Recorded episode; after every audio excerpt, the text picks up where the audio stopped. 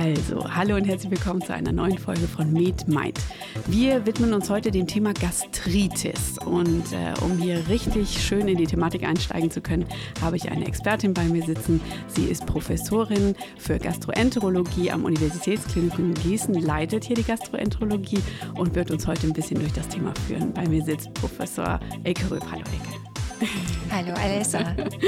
Es freut mich, dass ich heute etwas zur Gastritis sagen kann. Wir können nämlich sagen, äh, du bist Wiederholungstäterin, weil wir haben zur Fettleber eine Folge ganz früh, eine ganz frühe Folge war das, gemacht, die sehr gut ankam. Und ähm, da das so schön geworden ist, haben wir gedacht, du kannst auch zur Gastritis noch ganz viel sagen. Das ist ja in erster Linie vielleicht ein, meint man, mehr oder weniger gängiges, vielleicht sogar harmloses Krankheitsbild, eine Magenschleimhautentzündung. Das hat man vielleicht sogar schon mal gehabt. Ist das wirklich harmlos oder überzeugst du uns jetzt vom Gegenteil? Das kommt drauf an. Auf jeden Fall ist es sehr häufig. Mhm. Denn Brennen oder Druckgefühle in der Magengegend lassen uns aus ärztlicher Sicht ja immer an eine Gastritis denken. Mhm. Aber es gibt halt Formen, die von Relevanz sind, mhm. auch für schwerwiegende Erkrankungen wie Magenulkus oder Magenkarzinomen. Es gibt solche, die mehr in der Richtung Reizmagen einzuordnen sind also saures Aufstoßen, ein aufgeblähter Bauch, Magen- oder Rückenschmerzen können noch hinzukommen, auch Übelkeit oder Erbrechen. Oft ist der Bauch dann druckempfindlich, mhm. insbesondere wenn man im Epigastrium drückt. Mhm. Das heißt, das wäre schon die erste Diagnostik man untersucht einfach auch mal körperlich. Anamnese ist klar, die Symptome hast du aufgezählt. Körperliche Untersuchung, dann steigen wir doch direkt da ein. Was steht uns denn diagnostisch hier überhaupt zur Verfügung, um jetzt vor allen Dingen, und da kommen wir gleich hin, in die richtige Gastritis-Ecke zu kommen? Also zunächst mal ähm, durchläuft der Patient ja äh, bis zur definitiven Diagnosestellung mehrere Stadien. Also mhm. wir haben die Anamnese, die körperliche Untersuchung. Ähm, wir haben auch die Endoskopie, das ist aber schon ein invasives mhm. Verfahren.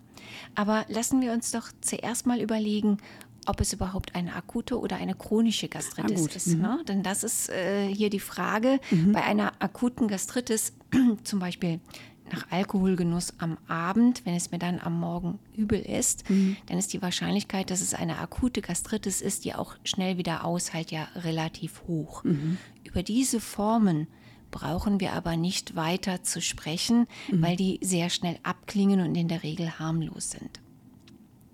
Also, wenn wir eine ordentliche Anamneseerhebung machen, können wir recht gut unterscheiden zwischen akuten und chronischen Formen. Ähm, die akuten Formen treten kurzfristig auf mit heftigen Schmerzen, klingen aber auch sehr gut wieder ab.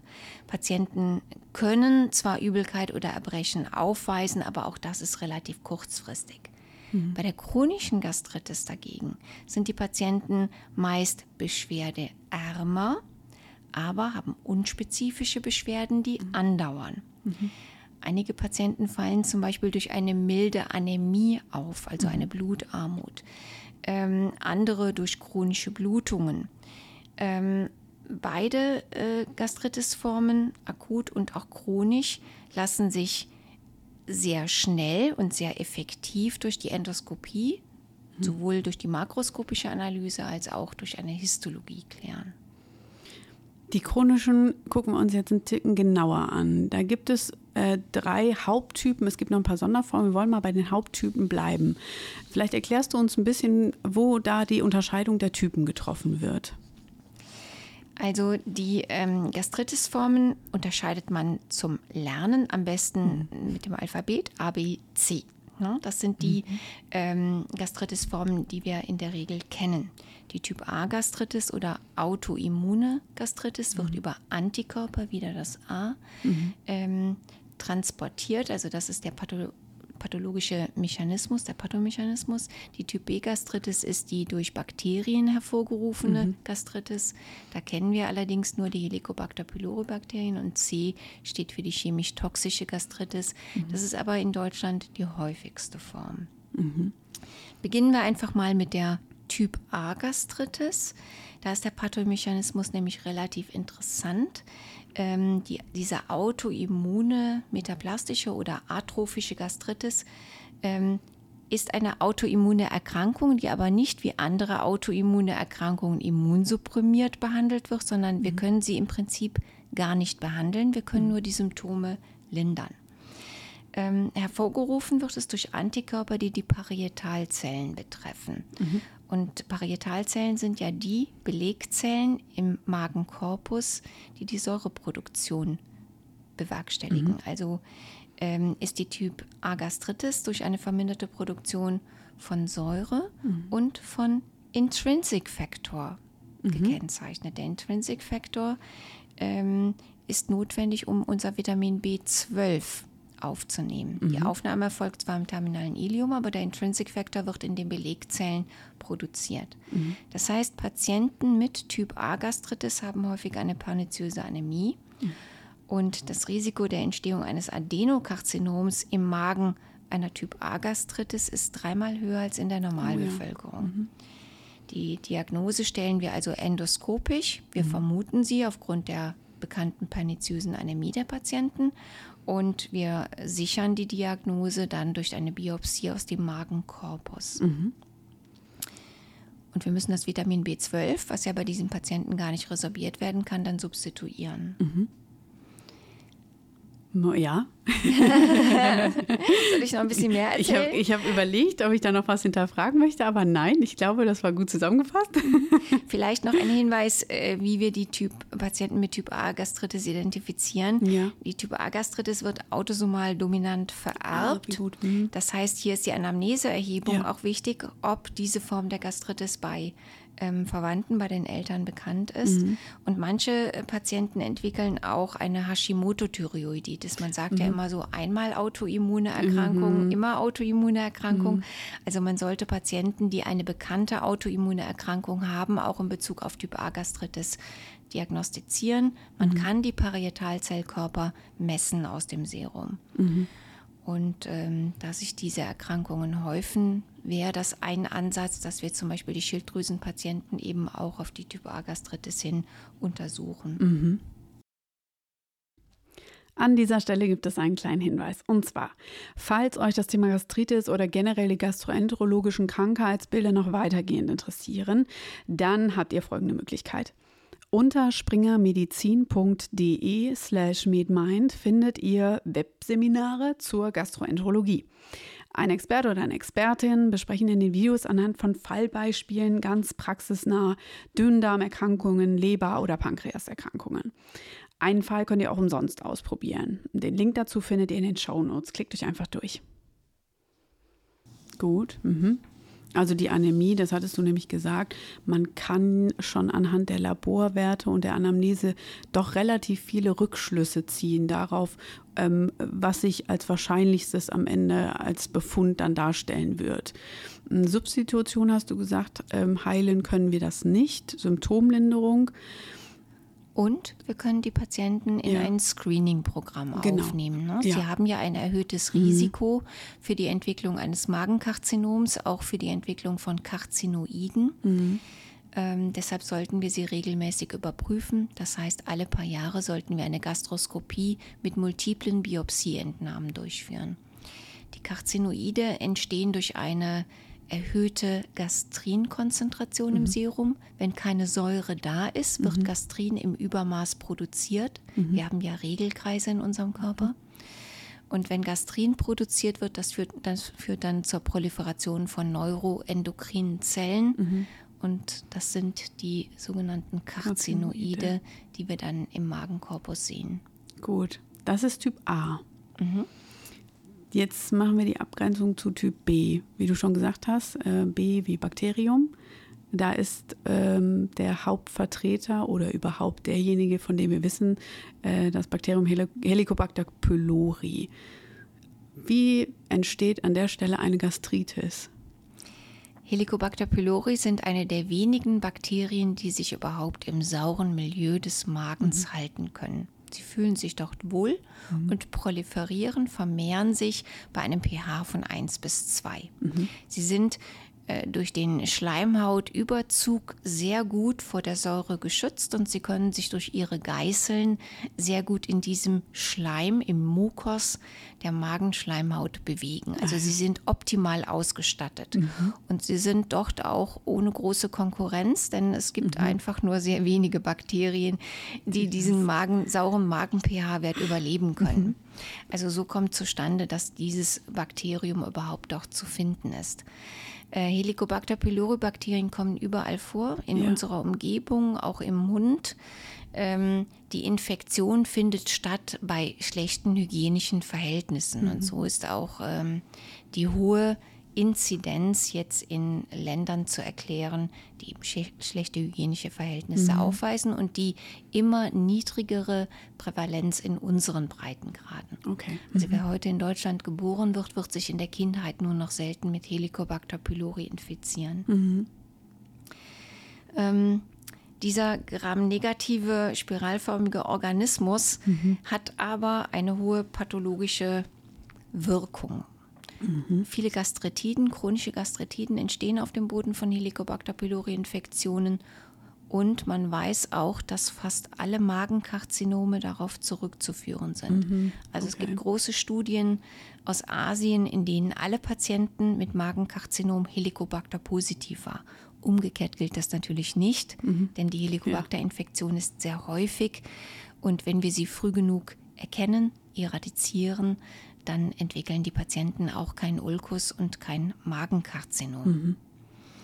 Ähm, das Magenulkus ist eine viel häufigere Komplikation von Helicobacter pylori. Mhm. Das kennen wir, denn seit wir die Bakterien identifizieren können und eradizieren können, ist die Rate der ähm, Ulceration deutlich zurückgegangen. Ach, da kommen gut. auch noch mhm. Protonenpumpenhämmer hinzu, mhm. aber wir haben kaum noch Magenoperationen wegen eines Ulkus. Mhm.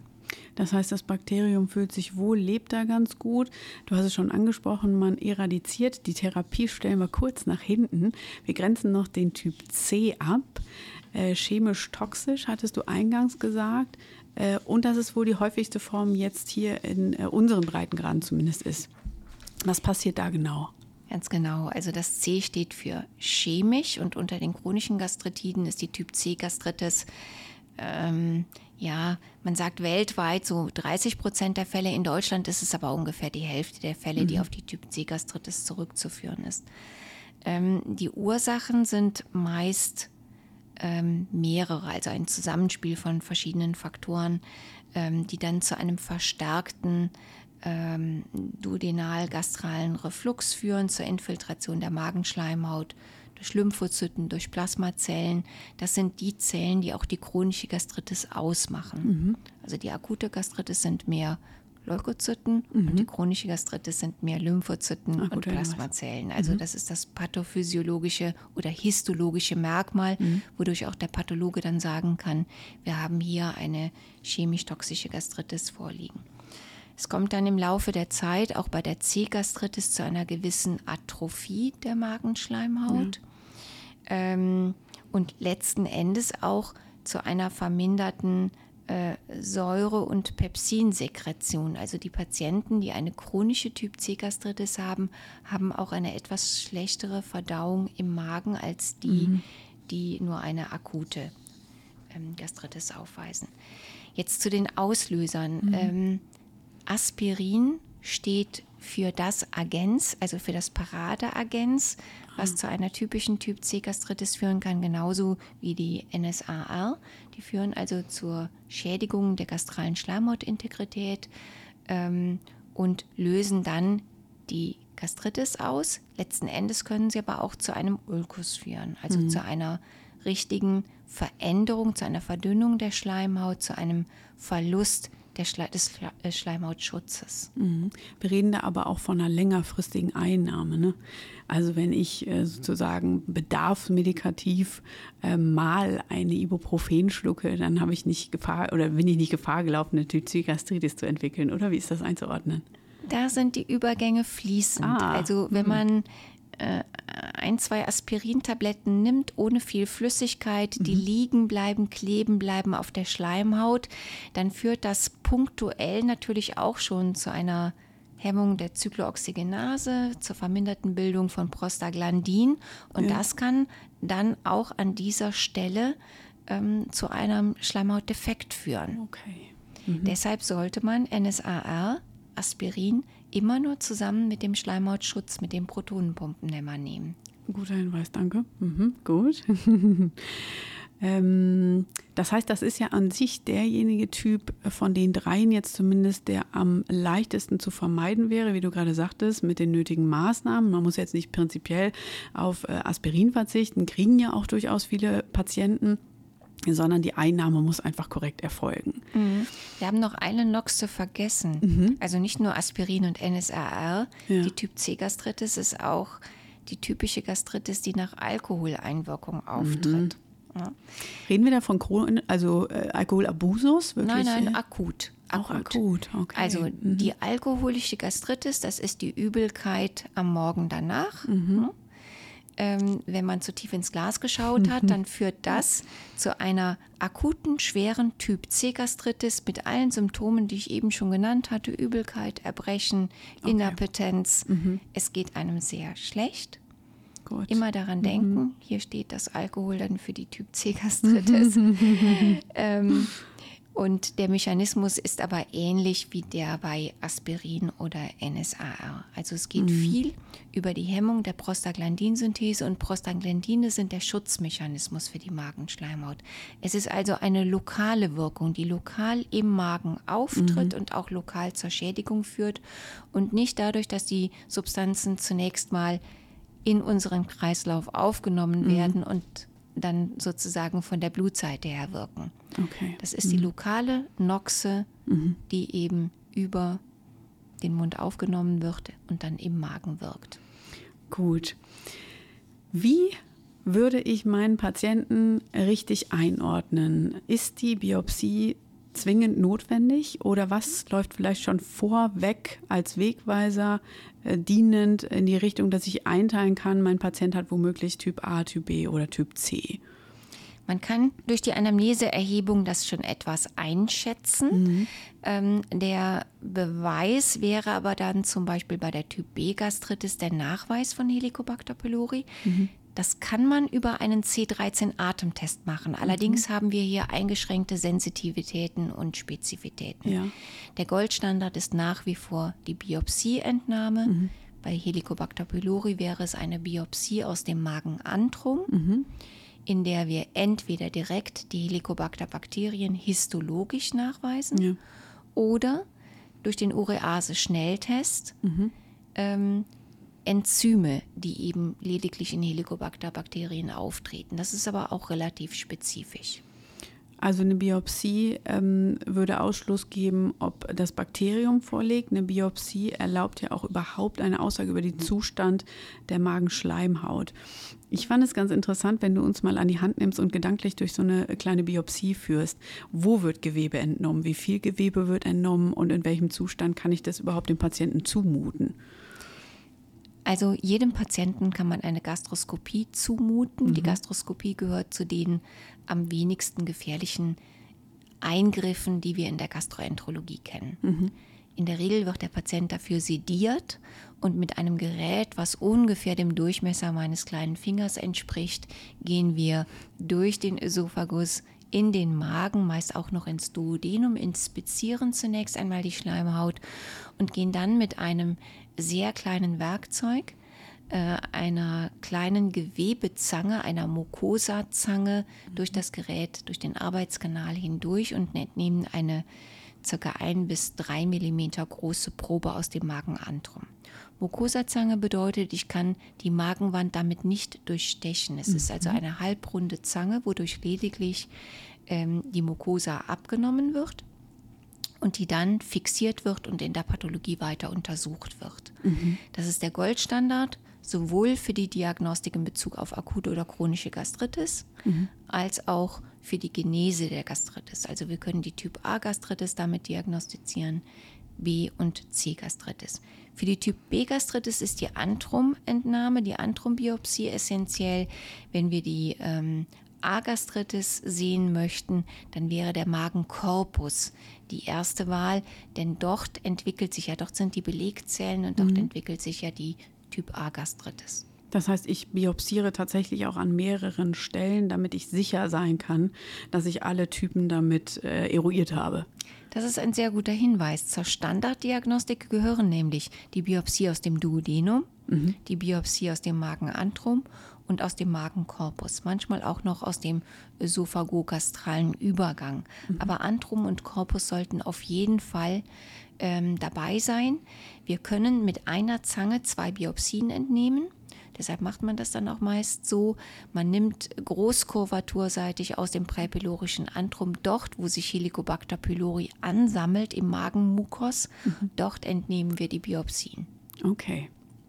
Wann ist ein Ergebnis da ungefähr? Hier im Haus? Je nachdem, wie schnell der Pathologe arbeitet, können wir das Ergebnis nach zwei Tagen haben. Mhm. Also man braucht einen Tag für die Fixierung und einen Tag für die Färbung und die ähm, Analyse. Mhm. Also in der Regel müsste es nach zwei Tagen da sein. Wenn die, Spezialfärbungen erforderlich sind, kann es auch schon mal ein paar Tage länger mhm. dauern. Das ist ja überschaubar. Das ist ein Zeitraum, äh, den würde man dann noch überbrücken, um da kommen wir zum nächsten Schritt, zur Therapie zu schreiten. Denn wir haben gesagt, Typ A können wir zwar nicht heilen, aber symptomatisch behandeln. Äh, wie sieht es mit B und C aus? Ähm, wo setzen wir denn therapeutisch da an? Zunächst einmal möchten wir bei der Gastritis die Magensäure abpuffern oder deren Ausschüttung vermindern. Und äh, das geht über relativ viele verschiedene Medikamente. Ich fange einfach mal mit denen an, die die geringste Nebenwirkungsrate haben. Äh, das wären zum Beispiel Antacida. Die bekommt man in der Regel auch rezeptfrei in der Apotheke. Äh, das sind Calcium, Magnesium oder Aluminiumsalze die man als Kautablette oder als Gel einnehmen kann. Mhm. Die puffern Magensäure ab und führen dann auch relativ schnell dazu, dass sich die Symptome lindern. Ändern aber natürlich nichts an der Gastritis, mhm. ne? weil sie ja nur die Symptome vermindern können. Mhm. Die zweitstärkere Gruppe von ähm, Präparaten. Das sind die sogenannten H2-Rezeptorblocker, mhm. Antihistaminika. Beispiele sind Ranitidin oder Cimetidin. Äh, sie drosseln die Magensäureproduktion, lassen aber die Magensäure produzierenden Zellen intakt. Mhm. Gut. Dann kommen wir zur dritten Gruppe, das sind die sogenannten Säureblocker. Mhm. Die führen zu einem Untergang der säureproduzierenden Zellen. Das sind Protonenpumpenhämmer. Mhm. Ähm, Paradebeispiel Pantoprazol, Omeprazol, mhm. Lansoprazol. Das sind, ähm, da gibt es noch einige mehr. Das sind Präparate, äh, die die Therapie der Magenulceration revolutioniert haben. Mhm. Denn Untergabe von diesen Protonenpumpenhämmer heilen Magenulzera sehr schnell ab mhm. und entwickeln sich in der Regel auch nicht wieder, solange man diese Protonenpumpenhämmer einnimmt. Okay. Die sind in der Lage, also diese Protonenpumpenhämmer sind in der Lage, den Magensäure-pH zu neutralisieren mhm. über eine bestimmte Zeit, über mehrere Stunden pro Tag. Mhm. Und in dieser Zeit kann dann der Magenschleimhaut neu gebildet werden und kann sich die Magenschleimhaut regenerieren. Mhm. Das schaffen Antazida nicht. Also wenn man einen Defekt hat der Magenschleimhaut, dann kann das durch Antazida allein in der Regel nicht behandelt werden. Mhm. Außerdem haben die ähm, Protonenpumpenhämmer auch eine schmerzlindernde mhm. Wirkung. Äh, das merken viele auch schon nach ein, zwei Stunden. Es mhm. tut ihnen gut mhm. und sie werden prophylaktisch eingesetzt, also zusammen mit Aspirin, was mhm. ja zum Beispiel bei KHK, bei koronarer Herzkrankheit regelmäßig eingenommen werden muss, ähm, lindern sie die Ulkusentwicklung unter Aspirin. Mhm. Gut. Die, ich werfe das Stichwort mal rein, äh, weil äh, ich denke, viele Studierende kennen das Problem, dass sie die Eradikationstherapie für Helicobacter auswendig kennen müssen. Jetzt hast du eine gute Nachricht für uns. Ich greife mal vorweg. Ja, Wie therapieren wir denn das Bakterium heute? Ja, also du hast einen guten Punkt angesprochen, denn bis 2022 war es so, dass man Eradikation nur bei bestimmten Personengruppen anwenden konnte. Mhm. Also nicht jeder, der Helicobacter positiv war, für den wurde empfohlen, eine Eradikationstherapie anzusetzen. Das hat sich geändert. Mhm. Die neue Leitlinie, die 2022 publiziert worden ist, besagt, dass all die Patienten, bei denen wir eine Helicobacter pylori-Infektion nachweisen, auch eradiziert werden sollten. Mhm. Jetzt haben wir in Deutschland aber bereits viele Resistenzen in Bezug auf Helicobacter pylori. Zum Beispiel gibt es eine hohe Rate an primärer Clarithromycin-Resistenz. Das hängt mhm. einfach damit zusammen, dass die entsprechenden Antibiotika, die wir für die Eradikation von Helicobacter verwenden, auch bei harmlosen Infektionskrankheiten eingesetzt werden oder in der Tiermedizin. Mhm. Und deshalb gibt es hohe primäre Resistenzraten. Ähm, die primäre Clarithromycin-Resistenz reduziert also die Eradikationsrate in der Erstlinientherapie mit den bisherigen Standard-Trippeltherapien. Das waren diese mhm. Italien- und French-Trippeltherapien. Mhm. Und die werden deshalb nicht mehr empfohlen. In der Erstlinientherapie wird ab 2022 deshalb bevorzugt eine bismuthaltige Quadrupeltherapie für mindestens zehn Tage empfohlen. Mhm.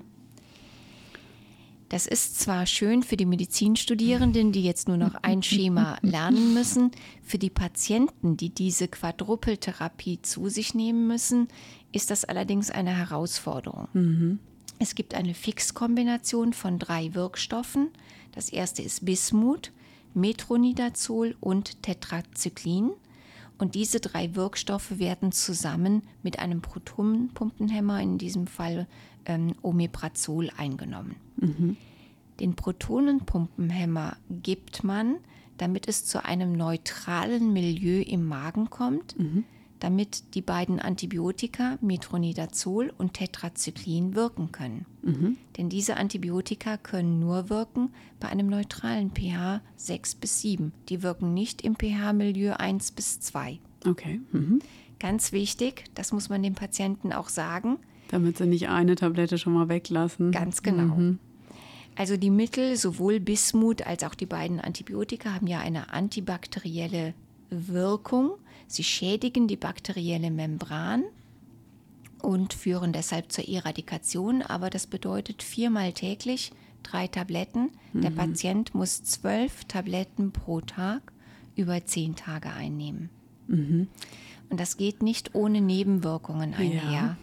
Zu den unerwünschten Wirkungen zählen eben der metallische Geschmack im Mund, Bismut schmeckt man, etwas Durchfall, Übelkeit, der Stuhl kann sich etwas verfärben. Mhm. Aber das ist ein sehr wirksames Schema mhm. und führt bei den meisten Patienten, 80 bis 90 Prozent, dann auch zur Entfernung der ähm, Helicobacter-Bakterien. Das heißt, das ist die Heilung der Typ B-Gastritis. Ganz um, genau kurzer Gedanke dazu, wie wahrscheinlich ist es, dass ich damit wirklich auch lebenslang geheilt bin? Habe ich ein höheres Risiko womöglich, dass doch ein Bakterium überlebt hat und äh, ich dann einfach wieder erkranke? Dazu muss man den Patienten aufklären, wie man sich reinfiziert. Mhm. Die Reinfektionsrate passiert zum Beispiel durch die Zahnbürsten der Patienten. Es sollte also angeraten werden, unter der Therapie und nach der Therapie die Zahnbürste zu wechseln, damit mhm. man sich nicht an seinen eigenen Bakterien reinfiziert. Mhm. Auch im engen Familienkreis infiziert man sich durch sehr engen körperlichen Kontakt. Auch hier sollte man darauf hinweisen, dass sich die Familienangehörigen der Partner ähm, mit überprüfen lässt und unter Umständen dann auch mit eradizieren lässt. Ja, ein Familienausflug, ja, im Zweifel. In die Gastroenterologie, wie schön. Das ist aber tatsächlich ja vielversprechend. Ich nehme diese Tabletten, das ist eine hohe Menge, aber wenn ich die Therapie vernünftig durchziehe, dann habe ich die Chance, meine Gastritis loszuwerden. Ganz Und das genau. ist gut. Ähm, die Typ C-Gastritis, da könnte man ja meinen, wenn wir jetzt uns an deine Anweisung halten und sagen, wir nehmen PPIs zur Einnahme von Aspirin oder Ibuprofen und äh, viel Flüssigkeit und möglichst wirklich nur im Bedarfsfall ähm, und Alkoholkonsum in Maßen, Ähm, Habe ich damit praktisch schon einen, den richtigen Schritt in die Selbsttherapie äh, gewagt oder müssen wir da noch anders helfen? Also bei schwerer Form der Typ C Gastritis war das der richtige Schritt. Mhm. Auch die Therapie mit Protonenpumpeninhibitoren über einen bestimmten Zeitraum in hoher Dosis wäre dort angezeigt. Die leichtgradige chronische Typ C Gastritis behandeln wir aber in der Regel nicht. Es ist ein sehr häufiges Phänomen und wir mhm. finden bei unseren ähm, Endoskopien auch sehr oft die Diagnose leichtgradige chronische Typ C Gastritis. Da kommen dann die alten Hausmittel zum Zuge. Also der Verzicht auf äh, extreme Ernährungsformen, auf hochkonzentrierten Alkohol, auf sehr scharfes, sehr mhm. heißes, sehr kaltes. Ähm, der Verzicht auf diese Nahrungsmittel wären dann die Basis der Therapie. Wichtig ist natürlich, dass der Patient beschwerdefrei wird, aber in aller Regel sind die Patienten ähm, mit einer ausgewogenen Kost dann auch schon beschwerdefrei. Mhm. Und wir setzen keine Dauertherapie an. Denn man darf nicht vergessen, ähm, der saure Magen-pH-Wert ist ja auch ein Schutz für den Organismus. Der hat Sinn, ja.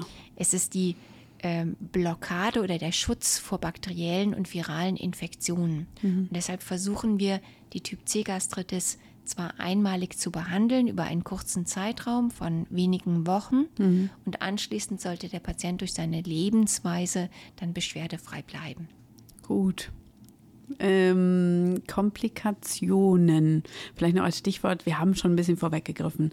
Ähm, das Karzinom vielleicht am Ende der Kette, Ulzerationen ähm, und vor allen Dingen die Begleiterscheinungen wie die Anämie. Ähm, muss man noch irgendwas erwähnen an der Stelle, was äh, unbedingt vermieden werden müsste? Oder sind das so die groben Komplikationen, die wirklich ähm, einen schlechten Verlauf dann am Ende quittieren?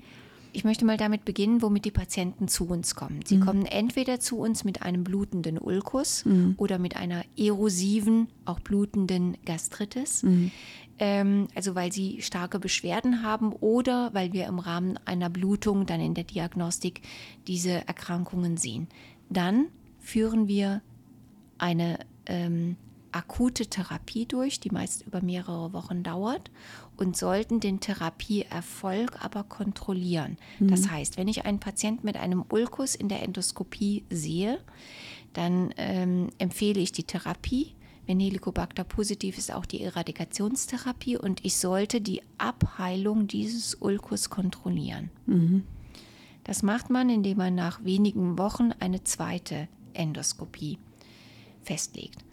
Ähm, oder indem ich einige Wochen nach Abschluss der Eradikationstherapie einen C13-Atemtest oder eine erneute Gastroskopie mit Helicobacter-Nachweis durchführe, um zu sehen, ob wirklich die Eradikation erfolgreich mhm. war. Das ist ganz, ganz wichtig, denn ja. wenn man das nicht tut, mhm.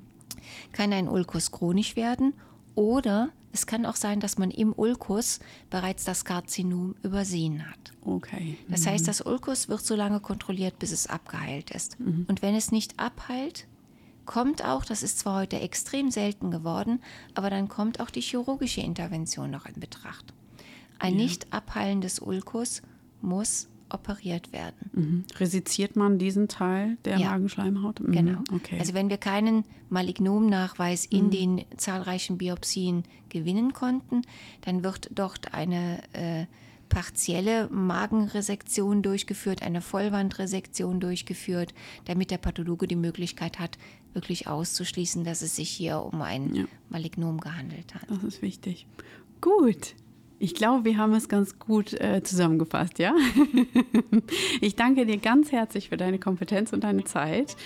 Wenn sich jemand melden will, glaube ich, geht das auch immer, das haben wir gar nicht erwähnt, ne? also bei Rückfragen, äh, weil das ja auch einfach ein äh, sehr wichtiges Thema ist, weil es doch in der Klinik äh, relativ häufig vorkommt.